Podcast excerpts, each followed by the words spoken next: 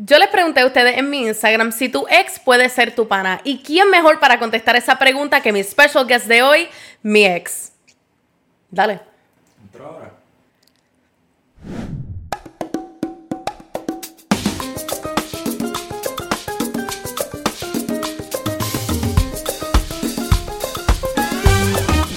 Hola a todos y a todas y bienvenidos a otro episodio de Enemiga del Silencio en donde ustedes acaban de caer en el scam más grande después del Fire Festival.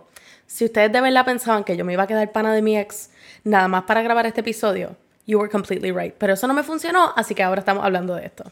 Como les estaba diciendo en el intro, yo les hice una encuesta en mi Instagram donde yo les pregunté si ustedes pueden ser pana de su ex o si no pueden ser pana de tu ex. Y dentro de todo esto, ¿por qué? Y me dieron muchísimas, muchísimas respuestas que súper válidas yo tendré mi opinión, pero súper válidas todas sus opiniones. Yo sé que en un mundo ideal nos quedaríamos panas de todos nuestros exes y los mantendríamos en nuestras vidas por el resto de la vida forever and ever, pero lamentablemente ese no es el caso y francamente yo no quiero que ese sea el caso tampoco con algunos de mis exes, así que es necesario hablarlo porque yo sé que hay personas que sí quieren tomar ese paso, pero que no lo pueden tomar o que lo quieren tomar y no saben cómo. Y hay personas que quieren evitar eso por completo y yo les voy a decir de ambas formas. Las opiniones de ustedes con respecto al tema eran muy variadas, así que yo les voy a leer algunas de mis respuestas favoritas, sean personas que se quedaron panas de su ex o sean gente que no quiere saber de su ex más nunca en la vida y le pueden pasar por encima con un carro. Una persona dijo, Pienso que es una falta de respeto tener otra relación y todavía ser pana de tu ex. Like, no. De acuerdo. Y otra persona me puso, esa persona ya sabe mucho de tu vida y si hay madurez y ambos sanaron, no entiendo por qué no pueden ser panas. Ustedes ven con lo que yo estoy bregando. Y después está mi respuesta favorita y eso es exactamente lo que vamos a hablar en el día de hoy. Depende de varios factores. ¿Cómo terminó? ¿Hace cuánto? Si se ha moved on y si se superó. Exactly.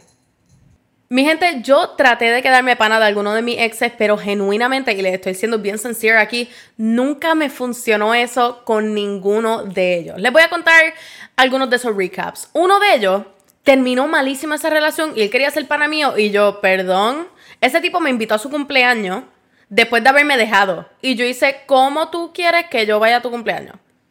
De pana. Otro de mis exes simplemente no sabía separar los sentimientos de lo que era nuestra relación y lo que podía potencialmente ser una amistad, así que obviamente había un poquitito de conflicto en esa situación. Y otro simplemente could not be held accountable. No podía, o sea, mantenerse pana porque no te podía escribir, no te podía llamar, después era un día te extraño y el otro día pero no somos nada. Así que ese tipo de persona es el tipo de persona que queremos evitar, quedarnos panas de esa persona y vamos a hablar de unos cuantos factores que sí tenemos que estar pendientes si queremos tomar ese paso a ser una persona que quiere mantener una relación o una amistad madura con alguna expareja. El primer punto importante que tenemos que keep in mind es cómo fue que terminó esta relación. Si esto fue una relación que terminó horrible, o sea, que terminó con alguna pelea, con alguna disputa, con algún conflicto bien heavy, con faltas de respeto, eh, y eso incluye un montón de otras cosas, con abuso, etcétera. Esto no es una persona con la que tú vas a querer mantener ningún vínculo en lo absoluto, aunque la otra persona quiera mantenerlo. Tú no estás obligado a mantener ese vínculo y depende muchísimo si terminó de una forma así negativa versus si terminó de una forma amistosa que simplemente eran dos personas que se dieron cuenta de que ya no funcionan juntos o personas que se dieron cuenta de que a lo mejor tienen metas distintas o van por distintos caminos en la vida y no pueden hold unas relaciones juntos. So, eh, varía mucho cuando estamos hablando de esas dos situaciones, porque con una situación a lo mejor puede que te sientas incómodo volviendo a ver a esta persona más nunca en la vida, pero con otra situación puede que te sientas como que, mira, sabes que yo puedo mantener una amistad con esta persona o por lo menos una cordialidad con esta persona, que sería el happy medium. Cuando uno termina una relación bien, entre comillas, porque yo igualmente yo pensé que una relación que yo había tenido terminó bien y que genuinamente nos podíamos quedar de panas, pero no se dio el caso. Eh, automáticamente pensamos de que es como que una obligación social que nos ha impuesto el mundo de que nos tenemos que quedar panas. Y siempre que terminan tus breakups con el, mira, no eres tú, soy yo, pero yo no te quiero perder en mi vida, así que vamos a quedarnos best friends porque tú siempre vas a ser mi mejor amiga.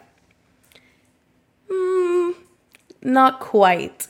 Solamente porque esto es lo que hemos escuchado en las películas o solamente porque esto es lo que hemos visto con otras amistades o con otras relaciones alrededor de nosotros, no significa que esto es algo que directamente tiene que aplicarle a tu vida. Yo me recuerdo que en todas las películas que yo había visto de chiquita, que by the way, yo creo que mis papás me exposed a las películas de romance demasiado temprano en mi edad. Entonces ahora esto es desilusión, lo que hay por ahí para abajo. Anyways. Eh, en todas estas películas siempre terminaba con el It's not you, it's me, but we're always gonna be friends. Así que automáticamente en mi cabeza yo decía, claro que sí, hello, si era una persona con la que tú estuviste románticamente, ¿cómo no van a poder ser pana? Y después la realidad me dio un puño, una patada, un bofetón, eh, me hizo un uppercut, una llave de lucha libre, tangana, me tiró al piso, me dio con una fucking silla de oficina y me dijo, esto no es lo que pasa en la vida real. El segundo punto súper importante que tenemos que tener en mente es de que las dos personas tienen que estar en la misma página emocionalmente. Hay veces que cuando las parejas se separan, muchas veces hay una persona que no quería esa dejada y que todavía tiene sentimientos por la otra persona. Y en estas situaciones es un poquitito tricky, porque cuando eres la persona que estás ya detached de esos sentimientos, a ti se te va a hacer muy fácil tú decirle a la otra persona, vamos a quedarnos panas. Claro que sí, porque tú te imaginaste la vida con esta persona, simplemente ya no en un aspecto romántico. Pero entonces, para esta otra persona que sí tiene esos feelings súper frescos y que a lo mejor todavía en su cabeza estaban en su honeymoon phase todavía, pues le puede hacer mucho, mucho más daño. Así que para no poder mantener una amistad luego de un breakup, tienen que estar seguros de que ambas personas estén en la misma página emocionalmente. Que esta persona esté igual de detached emocionalmente a lo que era una relación romántica contigo, igual que tú. Porque si es una persona que ya no quiere nada que ver contigo y tú estás aching con un dolor brutal porque tú amas a esta persona, no vas a poder mantener una amistad normal con esta persona porque siempre vas a estar pensando de que esta amistad a lo mejor es un vínculo que tú quieres mantener para quedarte en la vida de esta persona. Y eso no está bien tampoco porque estás tratando de fool a la otra persona a que piensen de que hay la posibilidad de una amistad cuando en realidad tú siempre vas a tener en la cabeza esa relación romántica. Igualmente, puede, vamos a virar la tortilla un poquitito, no pueden haber sentimientos de venganza, de odio o de celos con esta persona. Porque si tú estás diciendo, sabes que yo me voy a quedar para esta persona para que cuando yo salga con esta otra persona, él lo vea y él vea cómo me va y esta persona entienda como que lo mejor que yo estoy sin él, bla, bla, bla. De esa forma tú no puedes mantener una amistad en lo absoluto. Si tú estás pensando de que tú tienes que hacer que tus amigos te envidien, piensa como, como si fuese un pana que conociste en la uni o en el trabajo o en la escuela. Tú sabes, estás pensando ya en lo peor. Tienes que pensar en el potencial que puede tener esta amistad, qué es lo que te gusta esta amistad, qué es lo que esta persona aporta a tu vida. Si hay sentimientos de revenge o sentimientos de que tú quieres hacerle daño con esta amistad a esta otra persona, tampoco es un best pick mantener esta amistad con tu ex. El tercer punto, súper importante, y esto es una vez ya hayan los dos tomado esta decisión para uno continuar con esta amistad o con esta relación amistosa que van a tener potencialmente, es que tienen que hablar los boundaries. Cuando estamos en una relación tenemos boundaries distintos a cuando estamos en una amistad. Yo, por ejemplo, yo besaba a mi pareja, pero yo no voy a venir a besar a todos mis panas. ¿Me entiendes? Como que hay ciertos boundaries que uno establece estando en una relación romántica con una persona y hay unos boundaries que uno con sus amigos va a mantener un poquitito más cerrado, maybe un poquitito más abierto. Así que como todas las amistades, sí tienes que establecer boundaries nuevos, particularmente cuando esta persona está acostumbrado a unos boundaries que ya tú le habías puesto en otro momento de tu vida. So, la cosa madura para hacer en esta situación es que tú te sientes con tu expareja y tú les digas, mira, ¿sabes qué? A lo mejor ya no me siento cómoda teniendo que escribirte por la mañana y por la noche, ni tener que hablar por obligación una vez al día, ni tener que estar pendiente de nuestras redes sociales.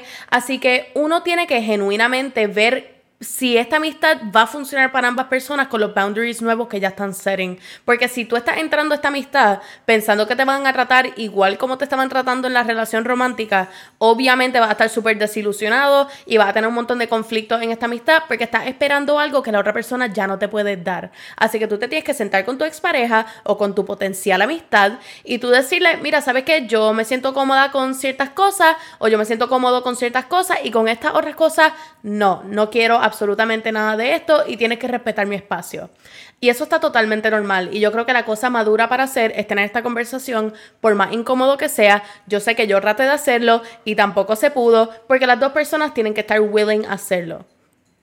Y cuando no hay cooperación de ambas partes, lógicamente no puedes llevar una relación amistosa porque va a ser completamente one-sided. Y eso no es lo que queremos tampoco. Y el último punto, y yo creo que este es el punto más importante, porque esto es lo que tenemos que keep in mind con todas estas cosas, es que no te puedes forzar y no lo puedes forzar. Cuando esta otra persona te sugiere tener una potencial amistad después de esta dejada, y tú a lo mejor no te sientes cómoda, pero te sientes que tú todavía quieres mantener algún vínculo con esta persona, pero sabes que te va a doler esta amistad, tú tienes permiso a decir no. Tú tienes permiso a tu negar esta amistad, a tu decirle, mira, ¿sabes qué? Gracias por todo el tiempo que me diste, pero lamentablemente no puedo mantener una amistad contigo porque me haría más daño que bien tener esta amistad contigo mientras yo todavía estoy con estos sentimientos. Y a mí me hubiese encantado que yo hubiese sido mature enough para reconocer eso en su época porque me hacía mucho más daño todas las veces que yo pensaba que podía tener esta amistad con esta persona y me llegaba un buenos días o me llegaba eh, un mensaje de cómo estás, qué haces y ya yo automáticamente yo me transportaba, yo decía, esta persona quiere conmigo de nuevo, esta persona quiere estar conmigo, así que me hubiese encantado yo tener la madurez de yo decir, sabes que esto no me está haciendo bien y a lo mejor tener esta persona en mi vida no es lo que puedo hacer ahora mismo, así que darle su espacio a veces es mucho mejor para tu poder de verdad analizar tus sentimientos y analizar lo que tú de verdad quieres en tu vida y cómo es que tú quieres a esta persona en tu vida antes de tomar ninguna decisión abrupta. Así que no lo fuerces. Si no está fluyendo esta amistad o si te sientes que tienes que estar forzando la comunicación en esta amistad porque la otra persona lo quiere, gente, lo mejor que puedes hacer es salirte de esa situación y tú poner tus sentimientos aparte y ponerte a ti primero. Porque mientras más tú fuerces algo, Después things are gonna get broken un poquitito más al final. Mi gente, al final del día, yo no te puedo decir si te puedes quedar pana de tu ex o si no te puedes quedar pana de tu ex o si es una buena idea o si es una mala idea, porque todo esto se determina con la persona y se terminan con todos esos factores externos que estuvimos discutiendo un poquitito el día de hoy. Y es que todas las situaciones son particulares. No tomes, yo creo que el advice de nadie en este tipo de situación, sino que take your own advice, qué es lo que tú quieres, qué es lo que tú necesitas, pero igualmente velando un poquitito tu salud mental. Hay veces que lo que queremos no es lo que va a ser mejor para nosotros y lo que es mejor para nosotros no parecería nunca jamás en nuestro corazón una opción como tú apartar a esta persona de tu vida. Yo sé que es tough, yo sé que puede sonar un poquitito difícil, así que yo no te voy a decir quédate para de tu ex, no te voy a decir hazte besties con tu ex porque todo depende un poquitito de ti y todo depende del valor que tú le quieras dar a esa relación en tu cabecita. Así que si quieres ser como yo y no ser pana de ninguna de tus exes, está completamente bien. Hay muchas más otras amistades que tú les importa y que conocen mucho de ti y que están locos por escuchar tus cuentos y saber todo de ti. Este, y si te quieres quedar pana de tus exes, pues déjame saber cómo te fue porque yo no tuve éxito en eso y a lo mejor esto pudo haber sido un episodio distinto, pero pues